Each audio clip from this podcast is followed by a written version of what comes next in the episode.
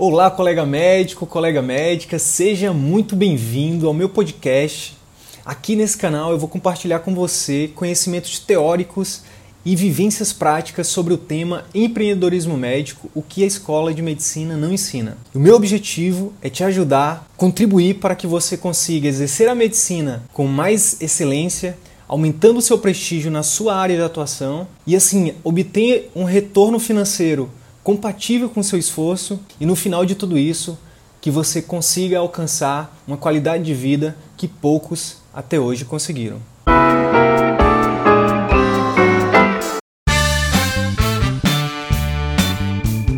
Meu objetivo aqui é contar um pouquinho da minha história para inspirar principalmente os mais jovens né, é, a seguirem seus sonhos.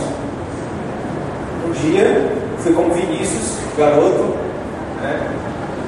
É, lá do interior, estovinho, né? E era um sonhador. E vou mostrar para vocês aqui que valeu muito a pena sonhar.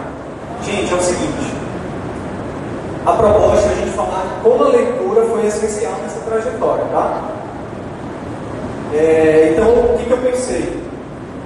Como é que eu vou falar da leitura? Né? Como é que eu vou eu gosto muito de ler, tem muitos livros né, e tal. Eu separei alguns livros, né? Eu vou contar algumas histórias desses livros para exemplificar como a leitura foi essencial na minha trajetória, tá bom? Então vamos lá?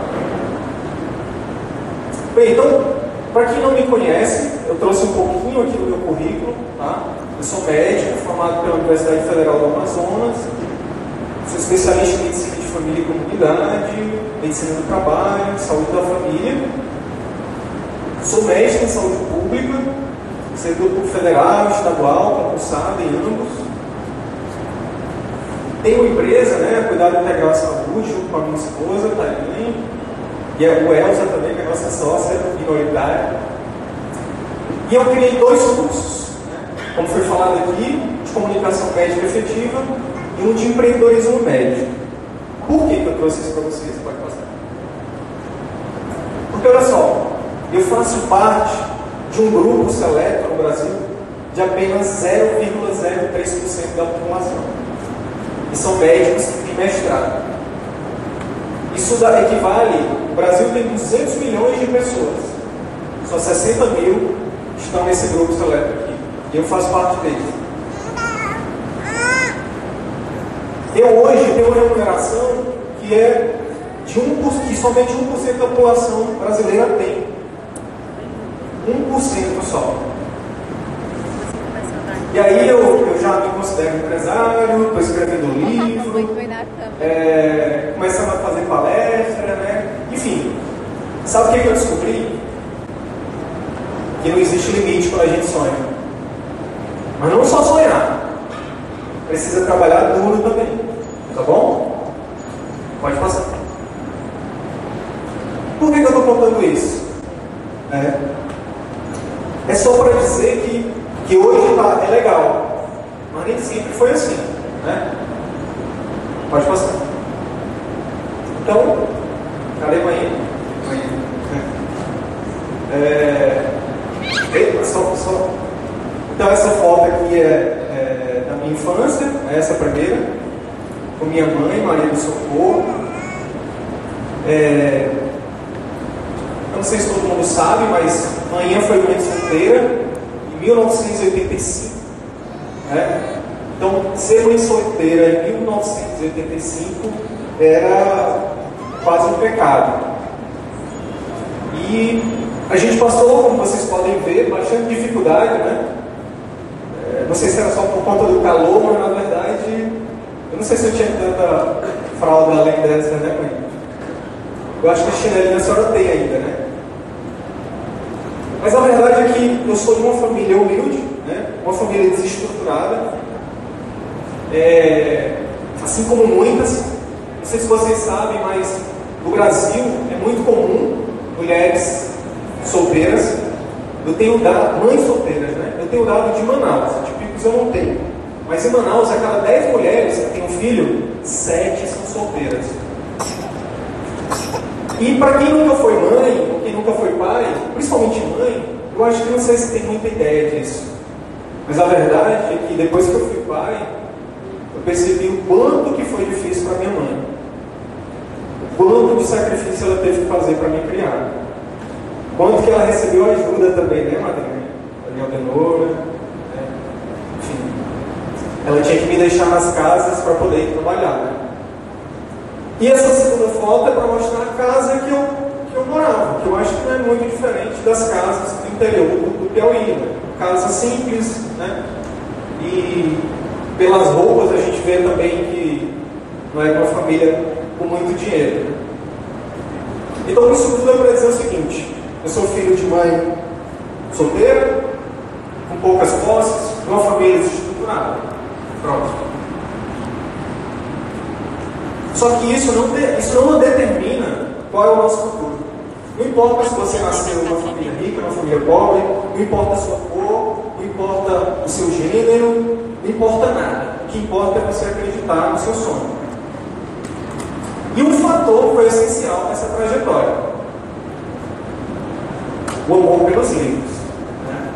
Então, essa é uma foto antiga da, biblioteca, da minha biblioteca, né? é, pessoal. Pode passar. Eu, eu vou resumir um pouco da minha história em cinco fotos e alguns livros. Era para ser só cinco, mas não consegui deixar só cinco não. Então, uma fotinha aqui da minha infância. Como é que eu vou fazer? Estou trazendo uma foto e vou falar com a relação da leitura naquela época da minha vida. Né? E a ideia é, através disso, trazer algumas ideias, alguns insights para você. Né? Olha só. A minha infância, né? É, foi como a, a de, da maioria também dos, dos, das crianças do interior, né? Brincavam muito, né? Sempre tinha uma, uma mesma roupa para ir para a missa, né? Tinha que ir com a melhor roupa, né, mãe? Pode passar. Que, que, qual era a relação da leitura, relação com a leitura nessa época da minha infância? Pode passar. Ela praticamente não existia. Pode passar? Pode passar. Só, só um pouquinho. Então, olha só. É, como é que a gente faz uma criança gostar de ler? Bom, exemplo. E aí, aqui o insight é para os pais. Quanto vocês estão dando exemplo? Quanto vocês leem? Né? Se você fica mais no celular, seu filho vai gostar mais de ler ou de ficar no celular? Se você mais assiste televisão, ele vai gostar mais de ler ou de assistir televisão? Né? Então, infelizmente, eu não tive um exemplo dentro de casa. Né? Então, nessa época, eu era como qualquer criança também que só queria brincar. Né? O que ninguém nunca me disse é que a gente pode brincar, ensinar a criança a brincar de ler. A Luísa, com 10 meses, já tem uma biblioteca de quanto livro? Nós temos 10 livros, com 10 meses. É, cada vez mais ganhando mais, né? Porque a concorrência é muito forte com a galinha pintadinha, com palavra cantada. Né? Pode passar. E aí eu trouxe alguns livros que eu já li. Todos os livros que eu vou mostrar eu já li, tá, gente? Então eu li esse livro aqui, Pai de Menina, é do Marcos Simon. Ele fala muito de valores. Valores.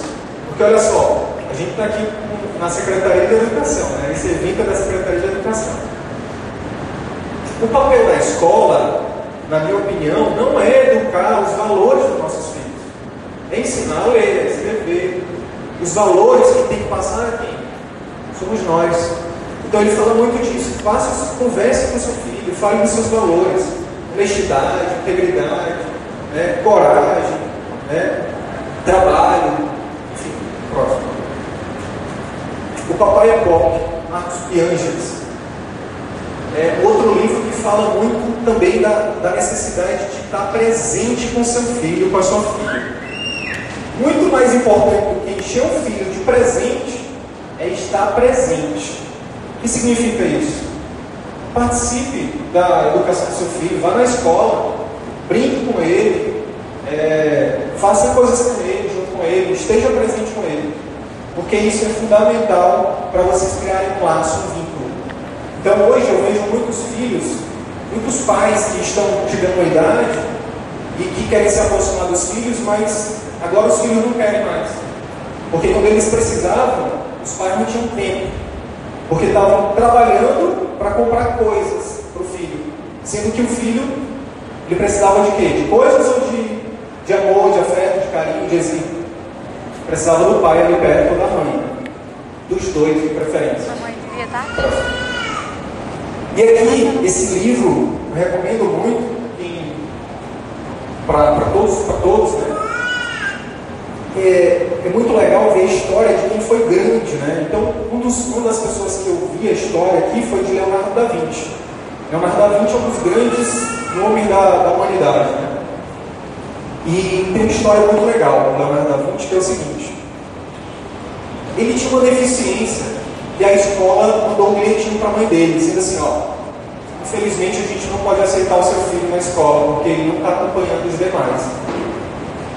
Aí na época ele era criança, não sabia ler, deu um bilhetinho para a mãe, a mãe virou para ele, leu e ele perguntou: e aí mãe, o que está escrito? Ela falou assim: meu filho, eles estão dizendo aqui que você é muito inteligente para eles, eles não vão conseguir te ensinar, que é para a mamãe ensinar você. E ela educou ele. E ela ensinou tudo que ele precisou saber. E ele se tornou Leonardo da Vinci. Por que eu estou contando essa história? Porque os pais são os maiores educadores. Tá? É importante que você acredite no seu filho na sua filha. É importante que você diga que ele é capaz. Se o seu filho, uma diretora, chega e fala assim, eu quero ser médico, acredite. Acredite e seja apoio. E apoie. Como minha mãe fez comigo um dia. Continua fazendo. Então a dica é, acredite em seus filhos, seja um mau exemplo para eles, vejam a nota de todas as matérias. Por quê? Preciso te contar uma história. Nessa época aqui, eu era muito, assim, eu sempre fui muito, muito bom na escola, né? entre aspas. Por quê? Porque eu só mostrava notas boas. E aí mãe e pai achavam que eu era o máximo, mas na verdade eu era o máximo em matemática, física, química, ciência, mas português, história, geografia eu não mostrava nota. Então é para os pais, olhem todas as notas, vejam o boletim, fala com o professor, fala com a professora, tá bom? Eu na vida, eu estava uma redação. Minha adolescência. Minha adolescência foi igual a da maioria dos adolescentes também. É uma época que os pais têm que ter muito cuidado. Os adolescentes também. Por quê? Na infância a gente quer saber de brincar. Na adolescência a gente quer saber de quê? De namorar. Cuidado. Cuidado porque é um momento que você precisa, tanto os pais quanto vocês, jovens, precisam estar atentos. Porque um deslizezinho pode significar uma mudança muito, muito brusca na sua vida. Próximo. Com 14 anos, quando meu avô morreu, né, Chicantão, é, eu assumi a responsabilidade de casa. Então, desde os 14 anos, hoje eu tenho 24, brincando,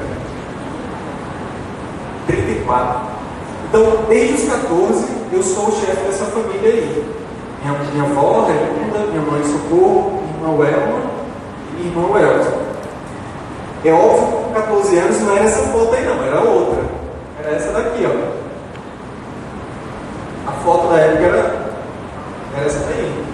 Com 14 anos, com essa estrutura familiar, sem dinheiro, sem, sem maturidade, eu tive que assumir essa responsabilidade. E aí o que, que eu fiz? Aquela pergunta, como é que a leitura estava na minha vida nessa época?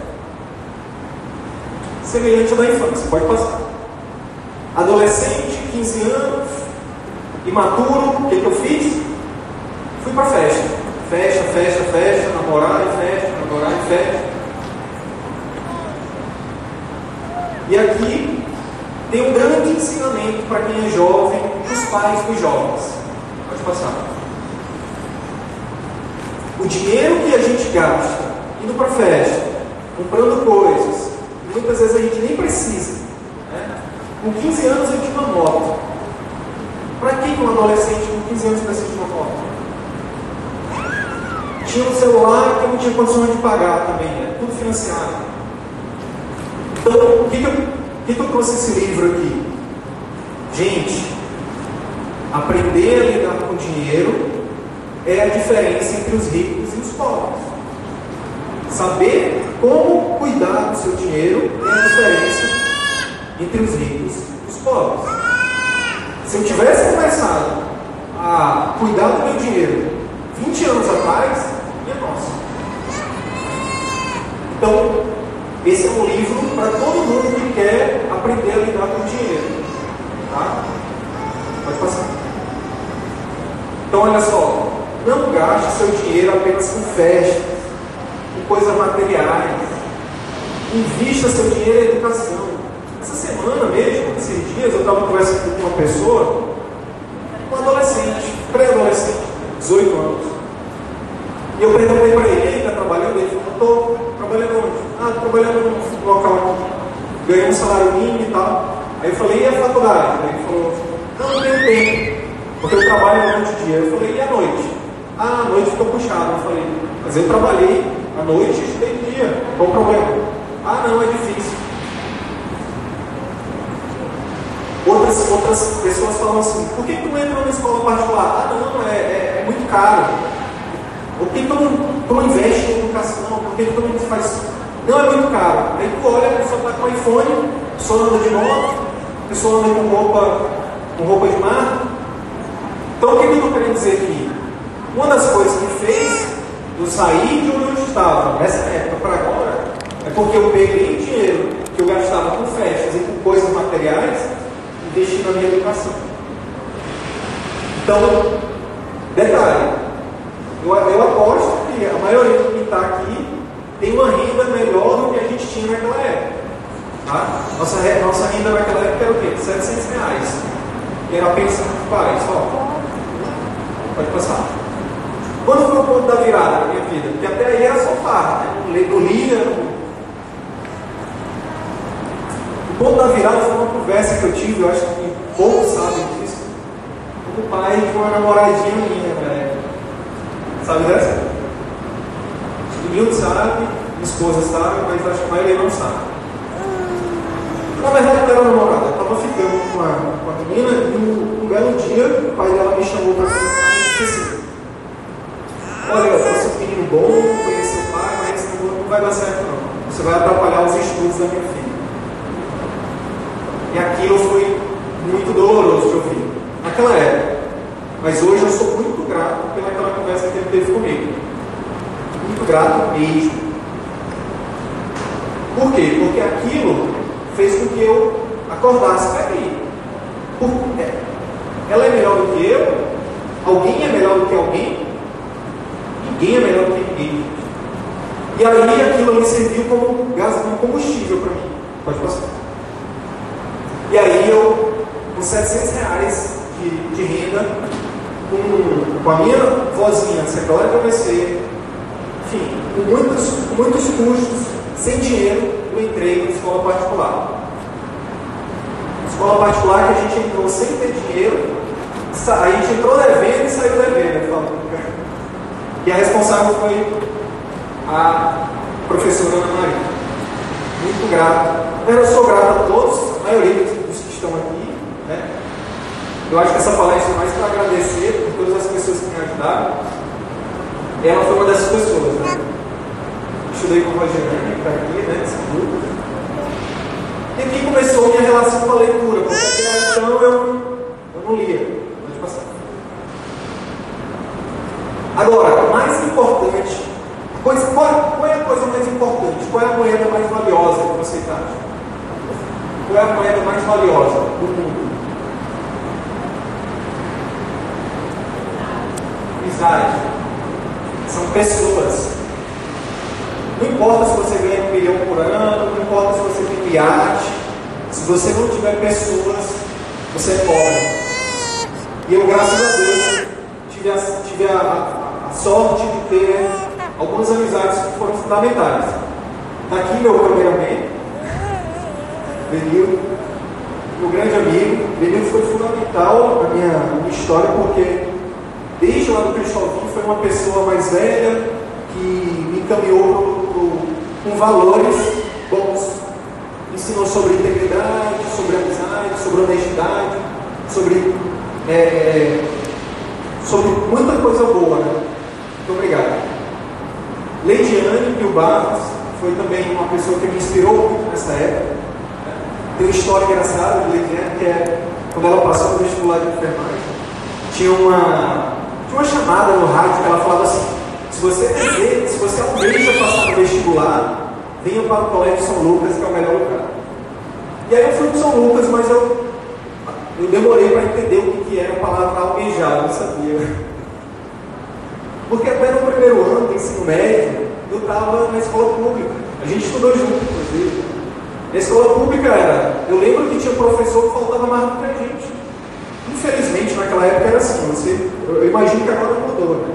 Agora a gente tem outro, outro momento.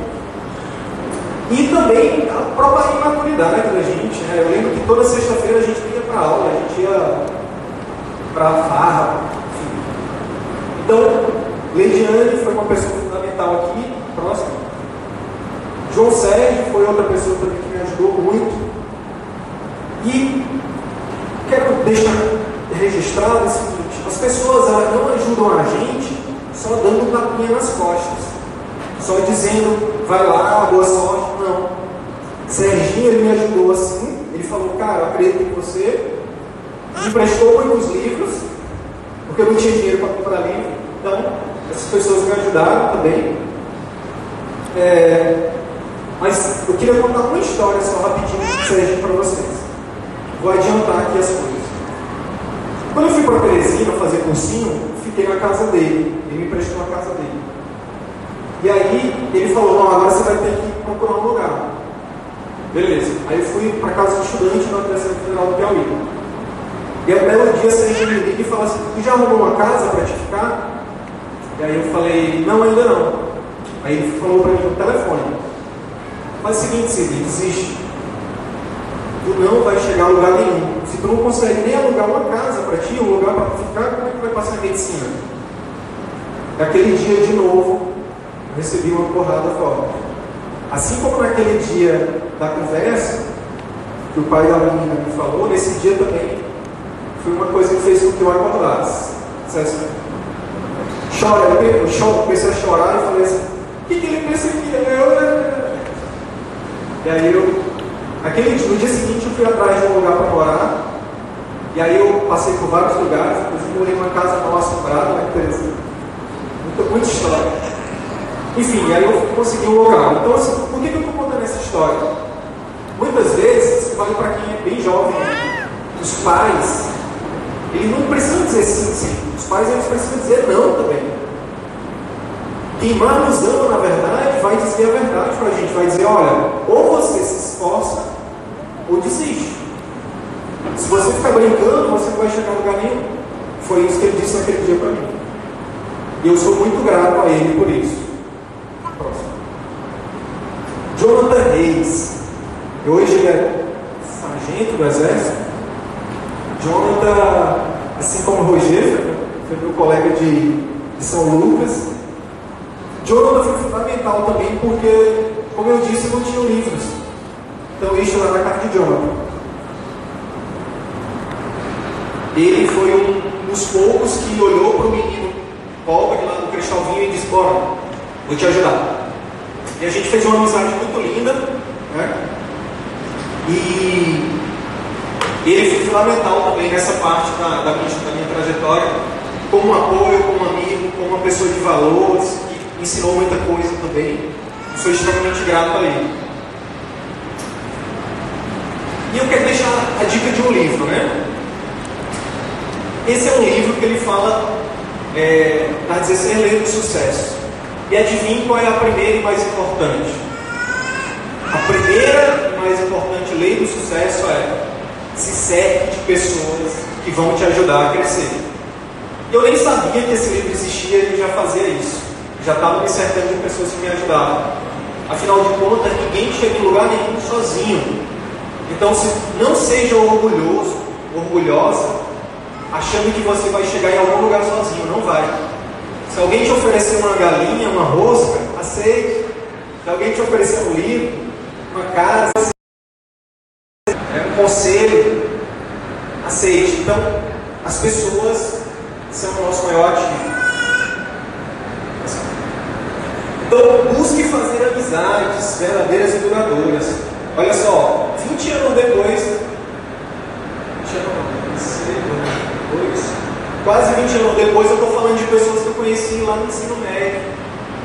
Então, assim, a gente não, a gente, a gente tem que aproveitar esses momentos para fazer amizades, tá? Outra coisa, encare as adversidades como uma oportunidade de crescimento. Se você não tem dinheiro, não reclame. Veja uma forma de conseguir dinheiro. Se você não tem tempo, não reclame. Aproveite, veja uma forma de conseguir tempo. Se alguém está dizendo que você não é capaz, vá lá e mostre que você é capaz. Tá? Então, pare de reclamar, comece a agradecer e comece a correr atrás das coisas. Outra coisa, ninguém evolui apenas com tapinha nas costas. As pessoas que, se você acha que seu pai sua mãe é duro, se você acha que a pessoa está sendo duro, o professor está sendo duro, ele está fazendo isso para o seu bem. Porque não é só de tapinha nas costas, muito bem, muito bem, que a gente evolui não. A gente evolui com as pessoas que nos amam dizendo que a gente precisa ouvir. Tá bom? Bem, eu era então um adolescente festeiro, eu mudei totalmente a minha trajetória. Comecei a ser um estudante profissional. Né? E eu quero contar duas histórias para vocês, tá? Que olha só, meu objetivo aqui é falar para pessoas que acham que não conseguem, que elas conseguem. Esse é o meu maior objetivo. Então, na minha primeira aula de matemática, lá com o Zé Barros, né, Rogério? Zé Barros, grande professor lá do São Lucas, Colégio São Lucas, ele falou, se não me engano, de PA, de progressão aritmética. E nossa, foi 50 minutos e eu fiquei ali sofrendo, porque eu não sabia nada do que ele estava falando. Naquele dia eu pensei em desistir. Eu disse, meu Deus, não dá para mim não. Eu não sabia o que era PA, só tinha, sei lá o que eu tinha aprendido, nem lembro o que eu tinha aprendido até então. E aí eu, foi quando é, Jonathan, enfim, várias coisas aconteceram para eu desistir, mas eu quase desisti. E a primeira nota de redação, o professor João Filho, né? vou pedir licença aqui para fazer a imitação dele, muito carinho. Falava assim, olha, é o seguinte, viu? Quem tirou 5, na verdade é zero, viu? É porque a minha Maria disse para não dar zero para ninguém, mas quem tirou 5 é zero. Eu tinha tirado 5. Então, eu não sabia nada de português, eu não sabia o que significava almejar, eu não sabia nada de matemática, eu não sabia o que era PA, eu não sabia nada de redação, e eu passei em medicina. E eu passei na SPSEX, na Escola de Preparatória de Cabeça do Exército. Eu passei em Direito, eu passei em Enfermagem, eu passei na ESA. Então não importa onde você esteja e quem você é, você também pode, desde que você queira. No terceiro ano, eu passei então, foi um ano de muita relação, porque eu disse, poxa, para mim acompanhar essa galera, eu tenho que estudar o dobro deles. Né? Então eu estudei que nem um condenado naquele ano. Quando eu cheguei no terceiro ano, eu já era uma referência. Eu já era um dos alunos que, que, os, que os, coleguinhas me procuravam para ensinar as coisas. Né? Então, próximo. Dica de livro. O sucesso é ser feliz. Roberto Chinachi ele fala de quatro Ds. Quatro Ds. Ele disse assim no livro: ó, Eu não conheço ninguém que obteve sucesso na vida sem passar por esses quatro Ds. Quais são os quatro Ds? Você tem que ter disposição, você tem que ter disciplina, você tem que ter determinação e você tem que ter desprendimento. Então, naquela época, eu, é, eu larguei as festas, né, Nil? Não era fácil eu estudar e ouvir os colegas lá do Cristóvão passando com a bola, jogando a bola, bora, Simão! E eu ficava lá estudando e eles iam jogar bola. Não era fácil, não. Não era fácil, sábado à noite, eu ter que estudar para a prova na segunda, quando eles iam para as festas. Dizer, bora! Fecha lá no, junto do roteiro. Mas Carnaíba. E eu falava, não, eu estou estudando. Né? E minha mãe falava, meu filho, vai para a festa, não vai ficar doido, está estudando muito. E eu, eu nunca acreditei que eu fosse ficar doido, na verdade. Uma coisa que eu queria deixar, eu acho que eu nem coloquei na apresentação, que é o que, que me fazia, né? O que, que me fazia ser diferente? Eu era muito questionador, eu não aceitava assim, por que que, por que, que fulano tem e eu não tenho? Por que, que ele consegue e eu não consigo? Então a gente precisa ser questionador. A gente precisa dizer para a gente mesmo que se fulano conseguiu, eu também consigo. E aí algumas dicas. Não importa quão defasado você esteja em relação aos demais. Isso vale para a vida. Tem gente aqui, por exemplo, que diz assim, que pode falar assim, ah, eu não tenho mais idade para estudar, eu não tenho mais idade para conseguir nada. Aí você dá no Google, você entra lá no Google e vê um senhorzinho de 80 anos se formando em medicina. Você vê uma senhorinha com 80 anos passando no vestibular para nutrição. Você vê histórias de gente que abriu uma empresa com 80 anos. Quem é tem 80 anos aqui? Alguém tem 80 anos? Se ninguém tem 80 anos, ah, tem um senhorzinho ali que talvez deve ter 50, né, senhor? 50? Se você não tem 80 anos, você também consegue. Não importa o que seja. Não importa o que seja. Você só precisa o quê? Se esforçar. Você precisa acreditar. Que vai chegar um momento que ninguém vai acreditar, só você. Tá? E aí você não vai só acompanhar essas pessoas, você pode até superar elas. Porque um dia, meu parâmetro era passar no vestibular de enfermagem. Por quê? Porque eu via Leidiane, eu via Serginho, eu falava, não, se eu chegar onde eles chegaram, eu estou bem. Só que quando eu cheguei lá, foi que eu descobri. Eu descobri, não, primeiro, que aquilo não era o que eu queria, até porque o pessoal da minha sala festava muito. E porque eu descobri que eu podia ir muito mais além. Quando você conquista algo na sua vida, a primeira coisa que você tem que pensar: caramba, eu consigo. Se eu consigo, se eu conseguir chegar até aqui, então eu posso chegar onde eu quiser. Por isso que eu estou aqui falando para vocês. Vocês podem chegar onde vocês quiserem.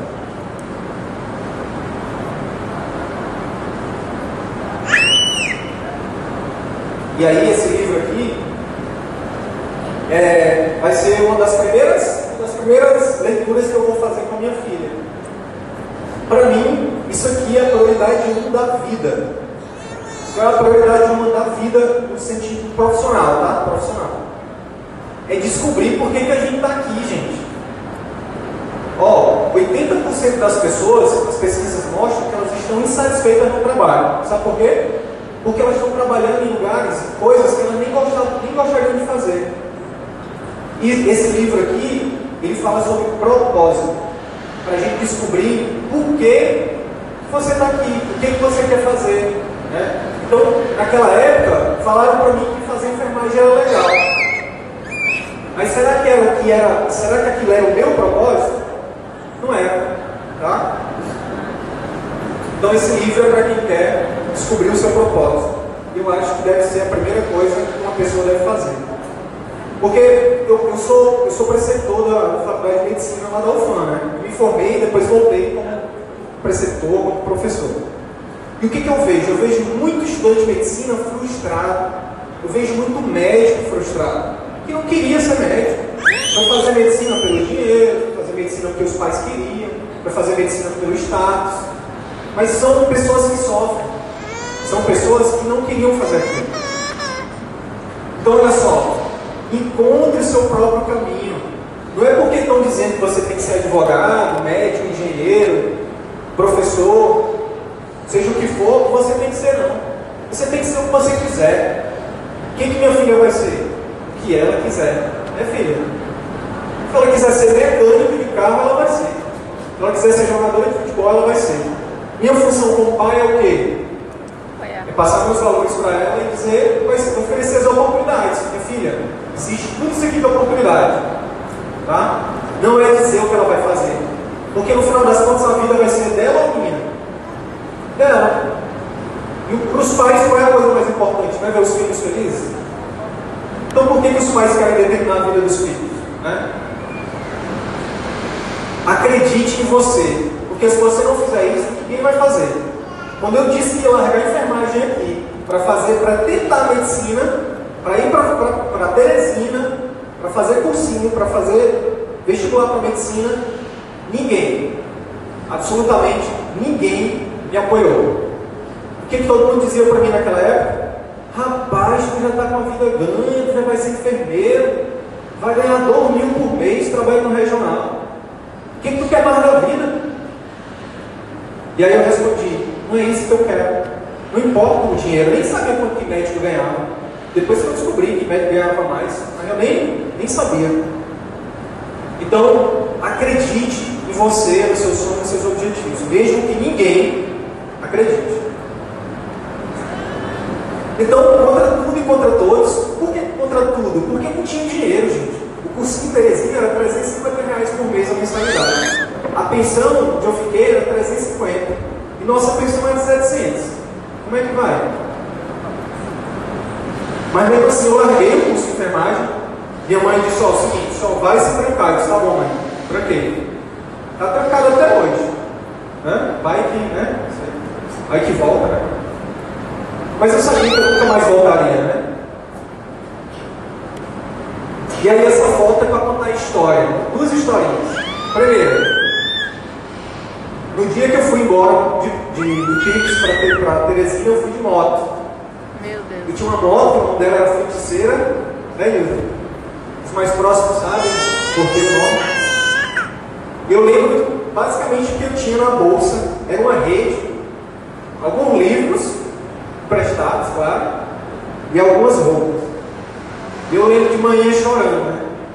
Ela chorava pensando, meu Deus, eu fico doido.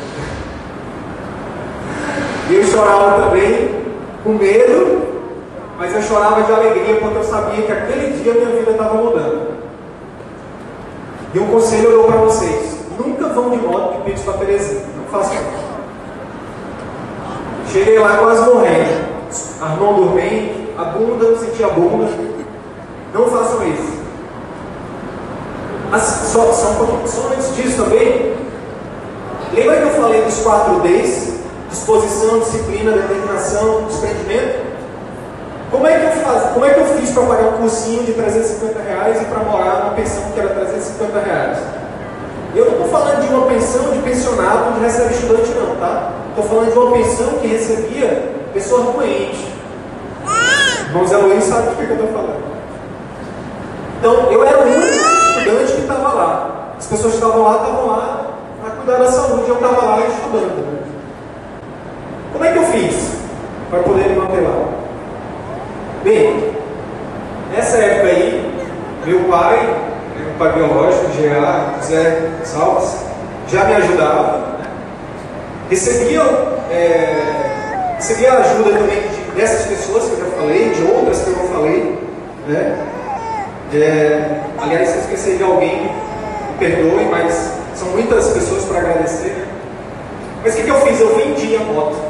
Desprendimento. A moto, que era o status naquela época, né? um adolescente de, na verdade, um adulto jovem, né? 19 anos, uma moto que em Pix era sinônimo de status. Né? É... Quantas meninas me achavam bonito só por causa da moto? Né? E aí, naquela hora ali, eu comecei a amadurecer. Eu comecei a amadurecer e ver que ter coisas não ia mudar minha vida. Uma moto não ia mudar a minha vida. Mas estudar no melhor cursinho de Teresina, sim. E aí eu vendi a moto. Pode passar. E aí eu comecei uma rotina de 14 horas por dia livre. 14 horas por dia. Só de estudo. Mais ou menos 6 horas para dormir e o restante para ir no banheiro e se alimentar. Só isso. Foi um ano que eu não gastei um real com roupa, um real com festa, um real com nada. Só para estudar. 14 horas por dia, todos os dias por um ano. Pode passar. Só que não tinha onde eu estudar. Imagina, você estudar numa pensão e todo mundo lá gritando, enfim. E aí, o que, que eu fiz? Eu ia para a biblioteca pública para poder estudar. É. Alguns meses lá no cursinho, lá de Teresina, estudando com as pessoas, com os filhos das pessoas mais ricas do, do Piauí, eu já era, eu já estava sempre entre os 10 alunos. E já era aquele aluno que os outros procuravam para pedir, para responder questão, enfim. E eu lembro que uma das vezes que eu pensei em desistir aqui, lá em Teresina, liguei para a mãe e falei, vou desistir, não dá para mim não. E aí ela, não, desista não, peraí que eu estou indo aí. E aí ela foi lá e falou assim, meu filho, quantas vezes você já passou por dificuldade, já conviveu com gente que tinha dinheiro, e o que, que aconteceu depois? Eles vêm te pedir ajuda, porque você é mais inteligente do que eles. E eu acreditei naquilo. E aquilo fez com que eu continuasse. E aquelas amizades que eu fiz lá são amizades pra, que eu tenho até hoje, que me ajudaram de verdade mesmo. Pessoas que me deram onde eu morar, deram comida, me deram livros. Né? É, então, importante você ter sempre o apoio. Obrigado. Aquela época foi uma das, das vezes mais importantes assim, que a senhora me apoiou. E aí, é, pode passar. Eu trago esse livro como dica, dica de leitura, porque esse livro ele fala de autorresponsabilidade. O que, que é isso? É você fazer o que você tem que fazer com o que você tem. Eu não tinha dinheiro, eu não tinha é, recursos, eu não tinha. É, enfim, eu estava com muita desvantagem. E o que, eu fiz? Eu assumi a responsabilidade. Eu disse: eu vou, só vou voltar para Picos com alguma coisa embaixo do braço. Não vou voltar de mãos abanando. Né? Então, esse é um livro que fala disso, do poder da autorresponsabilidade. Pare de reclamar e comece a agradecer e a agir. Quando você se movimenta, as outras pessoas vão ver. Foi isso que aconteceu comigo. Eu não sabia de nada desses conceitos, não. Eu só sabia que eu queria muito. Como eu queria muito, as pessoas me olhavam e diziam: esse menino vai longe, vou ajudar ele. Então, comece com o que você tem, não reclame e que as coisas vão dar certo. Então, a sua responsabilidade pela sua vida e pelos seus objetivos. É a sua vida, são seus objetivos. Não culpe seus pais, não culpe sua família, não culpe o governo, não culpe ninguém. A responsabilidade é sua. Os seus pais, eles fazem o melhor que eles podem, que eles têm. Né? E isso foi uma chave que virou na minha cabeça, na verdade. Nessa época aqui foi uma, é, é, foi uma coisa instintiva, mas hoje eu falo com muita propriedade né, sobre isso. Que um dos principais determinantes é isso. É você, eu, eu tinha todos os motivos para reclamar, eu tinha todos os motivos para desistir, mas eu assumi a responsabilidade e continuei. Vocês acham que foi fácil? Vocês acham que eu chorei muitas vezes sozinho? Né? Mas eu, eu, eu podia reclamar de tudo, mas eu parei de reclamar e comecei a agir. Comece com o que você tem. Não importa se seu pai é rico, sua mãe é pobre, se você. Não importa nada. Comece com o que você tem e as coisas vão acontecer. Tem um versículo bíblico né, que fala isso, né? Faça a tua parte e o resto será acrescentado. É isso? As coisas foram sendo acrescentadas na minha vida. Né? E aí, o personagem principal dessa, dessa história não sou eu. É Deus. Eu sou a prova viva de que Deus existe. Porque todas as vezes que as coisas ficavam ruins na minha vida, alguém aparecia.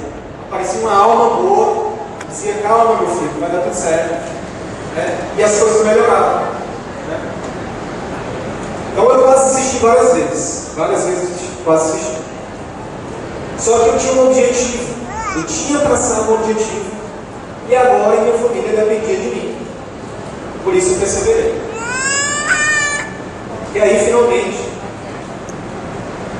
no dia 27 de janeiro de 2000, desculpa, no dia 30 de dezembro de 2004, eu recebo a notícia que eu tinha passado em medicina em sexto lugar Universidade Federal do Amazonas. Só que antes disso eu tinha passado na Escola de Sargento das Armas, eu tinha passado na Escola Preparatória de Cadetes do Exército, eu tinha passado em Direito. Mas nesse dia foi o dia que mudou radicalmente a minha história para melhor. Minha vida mudou de forma. Pode passar. Então eu me formei dia 27 de, de janeiro de 2011. Venil estava lá, Padre Viana estava lá, Galacento estava lá, Maria Leonora estava lá, quem mais estava lá? Meu pai estava lá. É... Quem mais? Pode. E aí eu consegui né, cumprir o meu objetivo de ajudar a minha família. E só o dia da formatura do El, né? mas também minha, outra irmã já se formou. E aí começou a chegar mais gente para a família, né, Letícia? E aí eu me casei com essa moça aqui, Daiane, que só falta um pouquinho, que eu queria abrir um parênteses para falar o seguinte. Lembra que eu falei que o maior ativo são pessoas? Pois é. E o casamento, ele, ele, é, ele é um dos relacionamentos mais importantes que a gente pode ter. Então, eu digo que eu, eu tenho dois divisores de água. Um antes de me formar em medicina, mas antes disso, foi antes depois da Tainá. Porque o apoio, compreensão, a paciência, né? A história, só o casal sabe, né, por tudo que passa, para poder eu estar aqui agora, nesse momento. Né? Então, obrigado. Sem você, não estaria aqui. E aí, olha só, para quem ficou com pena de mim no início, não precisa ficar com pena, tá? Por quê? Porque a vida está boa. Aquela fase difícil passou. Essa é uma foto, umas fotos de Arraial do Cabo, um lugar maravilhoso no Rio de Janeiro. Assim como teve diversas outras viagens, né? Pode passar. Aqui, ó, Dona Maria de Socorro na Disney, nos Estados Unidos. Né? Valeu a pena, né? Passar por tudo que passou. Aqui a Amora, a família cresceu, nossa cachorrinha. Pode passar. E a Luísa, está aqui já por 10 meses. Essa aqui foi a foto do dia que ela nasceu. Então, pode passar a vida mudou. O que, é importante? É importante a gente entender não só os extremos. Ah, meu Deus, coitado. Ah, meu Deus, a vida dele é maravilhosa. Não. Esses são extremos que não existem. Eu quis trazer para vocês hoje o meio. É porque o meio é o que faz a diferença. É o sacrifício diário ainda continua acontecendo. Tá? Que hoje não foi fácil, né, irmão? É, o sacrifício ele é diário, mas a recompensa ela também é diária. Né? Quanto maior o sacrifício, maior a recompensa. E aí eu trouxe alguns livros aqui, a ideia é falar de livros. Né? Então eu trouxe alguns livros que impactaram a minha vida. Então olha só, para quem disse que não tem tempo, na verdade o que falta é você aprender a gerir seu tempo. Porque todos nós temos tempo. Todo mundo tem 24 horas no dia. Então a gente precisa aprender a gerir nosso tempo. Se a gente for ver o tempo que a gente passa no celular vendo novela, era tempo de ler um livro por semana. Era tempo de fazer um curso superior, era tempo de fazer um curso de especialização. Tá? Esse livro é um livro que fala sobre produtividade, gestão de tempo. Recomendo. Para quem acha que o problema é o parceiro, recomendo esse livro, Casamento Blindado. Não sei se vocês perceberam, mas todos os livros que eu estou trazendo, nada disso é ensinado Fica a dica já para a Secretaria de Educação. Nada disso é ensinado na, na educação formal. Desde o ensino fundamental até pós-graduação, ninguém me ensinou isso. 25 anos de estudo formal, ninguém me ensinou isso. Quem que me ensinou? Os livros. Tá? Então, aprender a lidar com, a, com seu parceiro, com a sua parceira, é fundamental para você ter sucesso. Porque de que, que adianta você ser rico, famoso, seja lá o que for, se seu casamento não, não funciona? Não está indo bem, né? Então, você é pobre se você tem um casamento ruim, mesmo que você tenha muito dinheiro. A alimentação é outra coisa também que quase não é ensinado, quase não é falado na nossa formação, que hoje está aí, epidemia de, de obesidade, diabetes, doenças cardiovasculares. Esse foi um livro que também mudou a minha história. Na faculdade de medicina não ensinam isso, nas especializações não ensinam isso, e os médicos só sabem dizer uma coisa para os pacientes: como não é verdura e fruta. Aí virar dizer, que nem já aconteceu com, com a avó da Tayana. Coma verdura e fruta. Ela era diabética, obesa e hipertensa. Já faleceu. Ela era Luísa também. Gente botou Luísa em homenagem a ela. E aí o médico falava, coma fruta e verdura.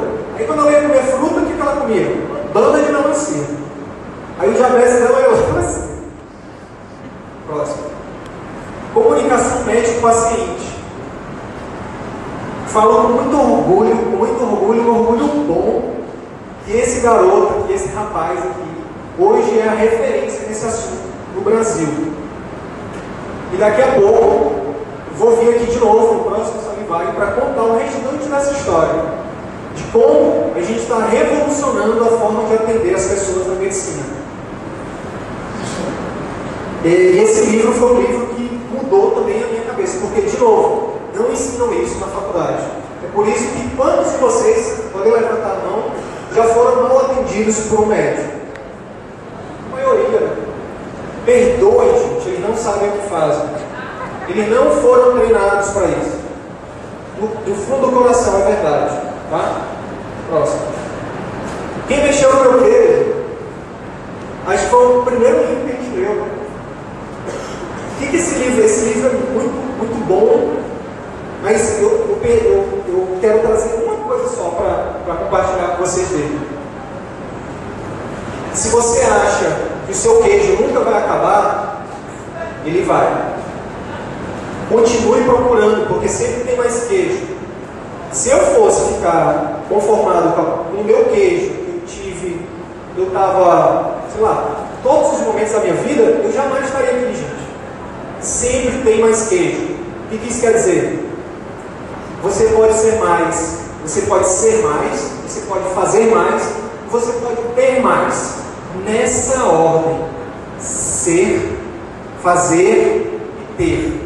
Não é ter, fazer e ser. É o contrário. A maioria quer ter.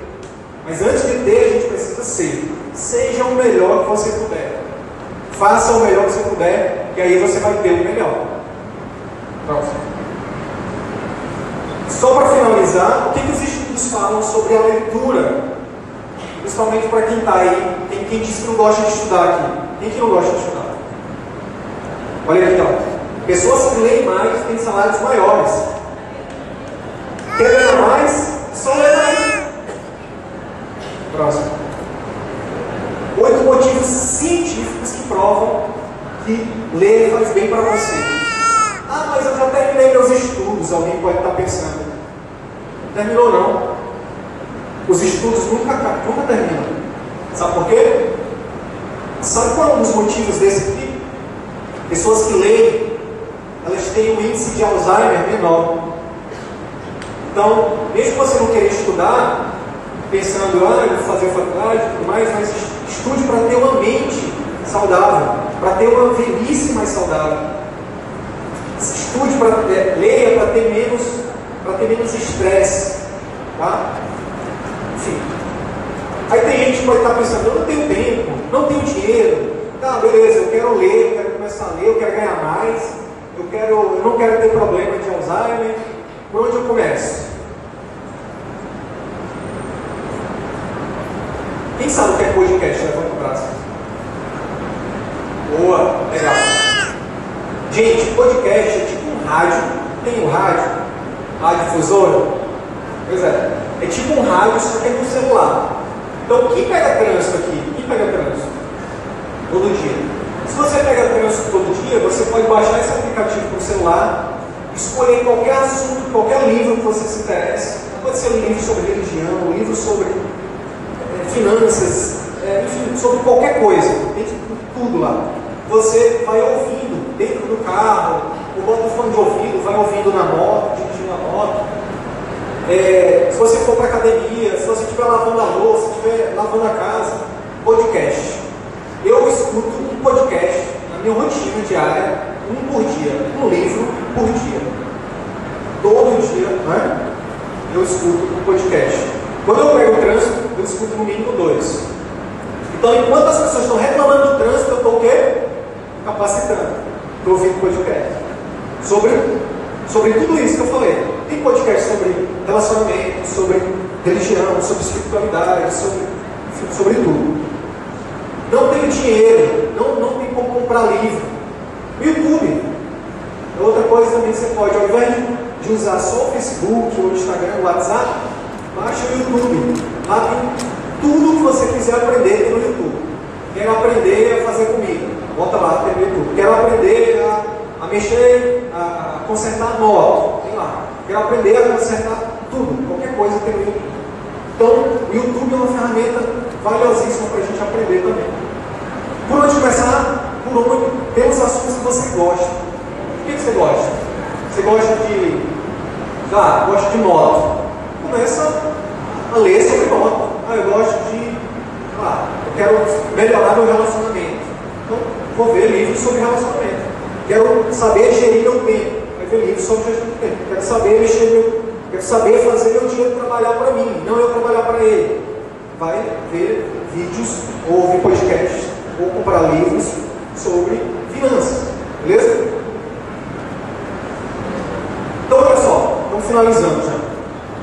Sempre fui uma pessoa inconformada com o status quo. O que, significa isso?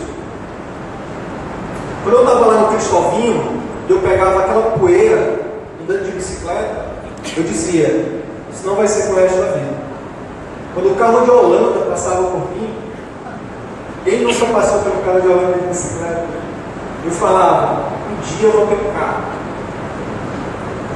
E aí, na verdade, eu queria ter uma. Eu via alguém com uma moto, aí eu quis ter uma moto, eu tive uma moto. Depois eu quis ter um carro, tive um carro.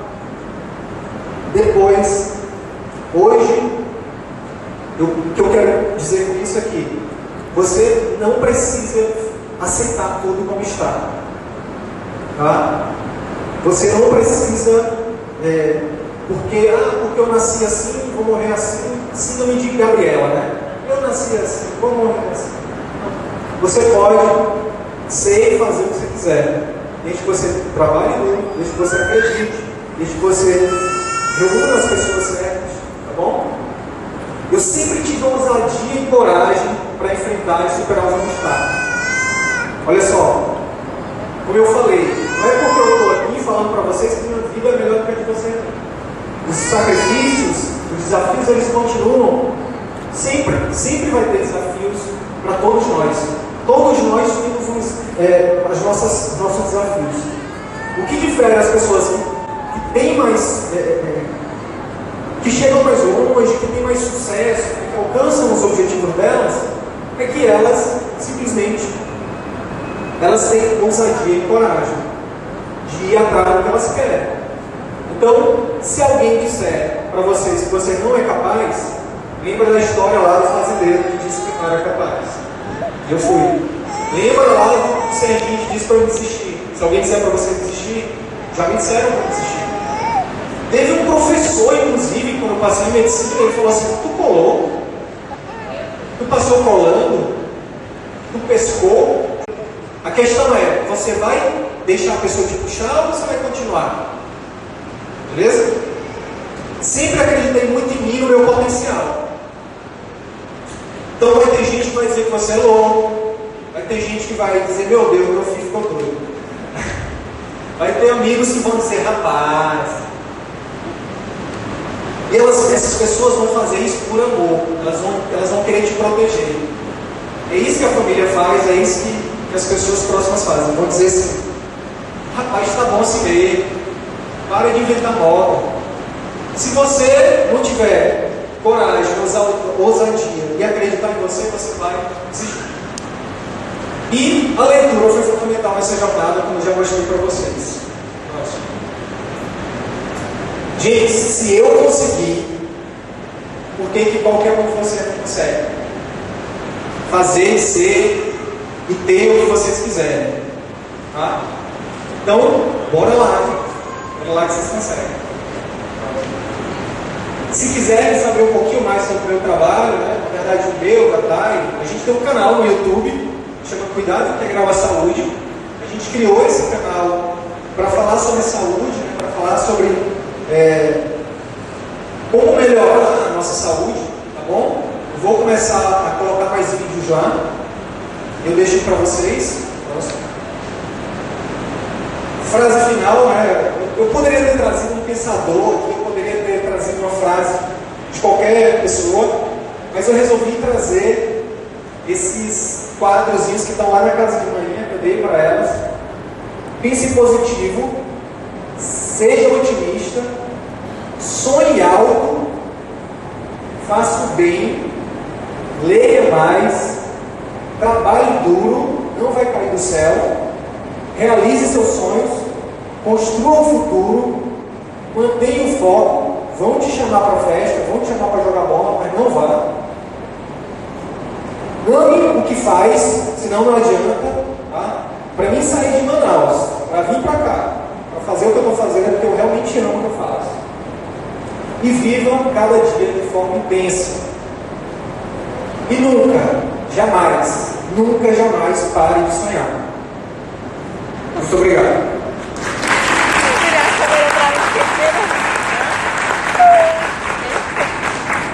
Boa tarde. Quero aqui agradecer né, meu amigo Sidney e ao mesmo tempo reclamar porque ele colocou uma foto não feia, mas simples. mas obrigado, parabéns pelo sucesso. Você realmente é um guerreiro. Muito orgulho de você. Obrigado.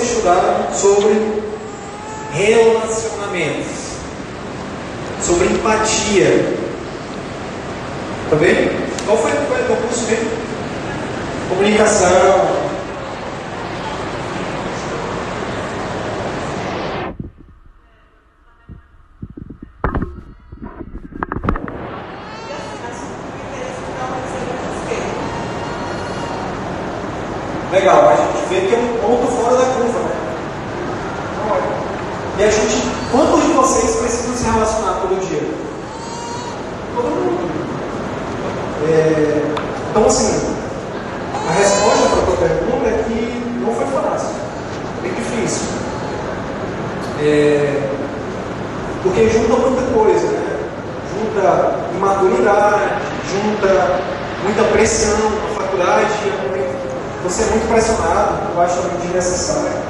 É, e a gente tem dificuldade no dia a dia, problemas financeiros, problemas de relacionamento. Percebam que é, essas habilidades né, que, que eu estou falando aqui, elas no final de tudo, quando a gente quando a gente vai ver pessoas que têm realmente sucesso, porque sucesso é muito, muito particular de cada um. O que é, ter sucesso? Para cada pessoa muda, né? Para alguém pode ser, sei lá, ter um emprego, para outra pessoa pode ser se casar, para outra pode ser, enfim. Mas quando a gente fala de pessoas que que foram, maior, foram longe, assim, né? Por exemplo, são pessoas que, que realmente foram, né, que tiveram que aprender essas coisas que a gente está falando. Porque se você não aprender a lidar com estresse, né, com, com dinheiro, com o tempo, você não vai muito longe. Então, é, eu penso que a gente precisa repensar o modelo de educação como um todo. É, a gente está no século XXI, infelizmente a educação do Brasil inteiro e do mundo que deu a educação do século XIX. Os professores são do século XX e a educação do século XIX. Então, país, inteligência emocional, aprender a lidar com nossos sentimentos, a controlar nossos sentimentos, aprender a lidar com a raiva, a lidar com a frustração, com a perda. Né? No consultório, diariamente, eu vejo pessoas que, assim, é assustador o número de pessoas com transtornos mentais, muito grande. A epidemia de depressão e de ansiedade, ela só cresce. Por quê? Porque as pessoas não estão sabendo lidar com as suas emoções. E cada vez mais querendo mais coisas, né? não, não trocando as coisas, trocando pessoas por coisas. Né? Então, por exemplo, é, falando da minha, da minha área, quantos médicos vocês conhecem que, é, que têm saúde, que têm bons relacionamentos, que são exemplos para os pacientes? Né? É muito difícil. Sabe por quê? Porque na faculdade de medicina, o que ensinam para a gente é que o médico de sucesso é o médico que tem um carrão, é o médico que tem, é, enfim, sabe, a casona, a casa. Aí sabe o que, que acontece? Vou dizer um segredo para vocês, talvez a maioria não saiba. A maioria desses colegas são pobres, na minha opinião. O que, que, é, que, que é riqueza para mim? Riqueza é eu poder ter a oportunidade de vir na minha cidade natal com tempo, com tranquilidade, visitar as pessoas que eu amo, e tudo isso com muita tranquilidade, sem estar fazendo sacrifício. Poucos médicos que eu conheço têm essa possibilidade. Sabe por quê? Porque eles colocam dinheiro acima das pessoas.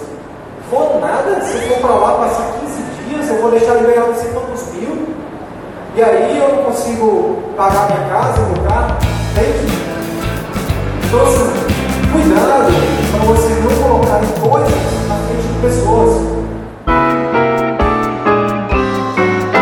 Então é isso. Se de alguma forma esse conteúdo agregou algum valor para a tua carreira médica, eu vou te fazer dois pedidos. O primeiro é que você compartilhe esse episódio com seus amigos médicos, pelos grupos de WhatsApp, nas suas redes sociais. E o segundo pedido é que você visite as minhas redes sociais, o Instagram, o Facebook, o YouTube. Procura lá Dr. Wilder e Sidney Guimarães. Você vai ter acesso a muito mais conteúdo sobre empreendedorismo médico que a Escola de Medicina não nos ensina. Beleza? Até o próximo episódio. Valeu!